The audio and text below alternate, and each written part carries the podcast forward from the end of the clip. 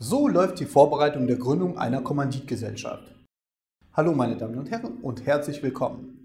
Ich bin André Kraus, ich bin Rechtsanwalt und ich bin spezialisiert auf Gründungsfragen.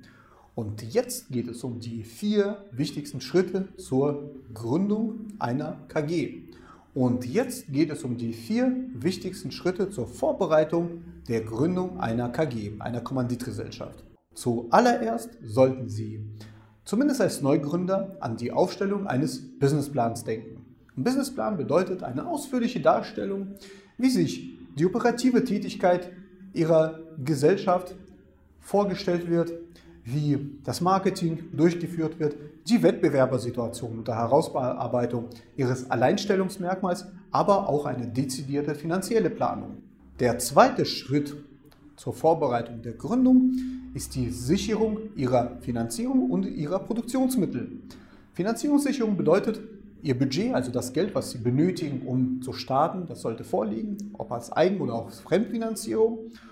Und es sollte feststehen, wer, ihren, wer Ihre Tätigkeit ausübt, wer das Marketing durchführt. Das sollte alles feststehen, sollten die Produktmittel vorliegen, also das heißt irgendwelche Geräte möglicherweise, die Sie benötigen, auch die Räumlichkeit und so weiter. Das sollte alles schon feststehen. Der dritte Schritt, das ist die, das ist die Klärung des rechtlichen Rahmens.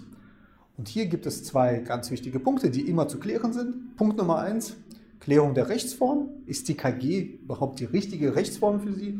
Und das ist dann der Fall, wenn Sie zwar keine GmbH und. KG gründen wollen, aus welchen Gründen auch immer, wenn also eine Person, wenn also es bei einer klassischen KG bleiben soll, wo, wo, wo der Komplementär, wo die, der oder die Komplementäre alleine vertretungsberechtigt sind, das heißt nur diese können für die Gesellschaft tätig sein, sie haften komplett persönlich die Komplementäre und die Kommanditisten, die sind Gesellschafter, dürfen aber die Gesellschaft nicht vertreten und können aber auf eine können aber als Gesellschafter auf eine ähm, für sie vorteilhafte Weise entnehmen. Damit ist sie vorteilhaft gegenüber einer GbR oder OHG, wenn es darum geht, bei einer, bei einer Gesellschaft mit einer persönlichen Haftung trotzdem andere Gesellschafter zu beteiligen, die, äh, die, nicht, persönlich, die nicht selbst persönlich haften sollen, denn die Kommanditisten, die haften nicht persönlich.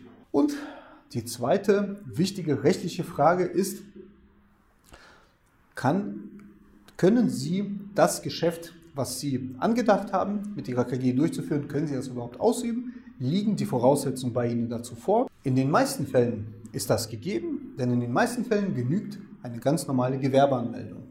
Aber es gibt die Sonderfälle, in denen es einer besonderen Zulassung bedarf, wie beispielsweise bei einigen Sondergewerben, wie beispielsweise bei einem Maklerbüro. Oder wenn Sie zum Beispiel einen Zeitarbeitnehmer, eine Zeitarbeitsfirma ähm, gründen wollen. Oder wenn Sie beispielsweise einen Meisterbrief benötigen, wie bei der Gründung einer Bäckerei zum Beispiel.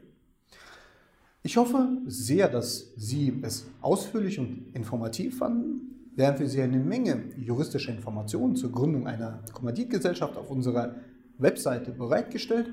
Und wenn Sie selbst daran denken, eine KG zu gründen, können Sie uns gerne zu einer kostenfreien Erstberatung erreichen oder uns gleich über die Webseite online mandatieren. Vielen Dank für Ihr Interesse und gerne bis zum nächsten Mal. Auf Wiedersehen.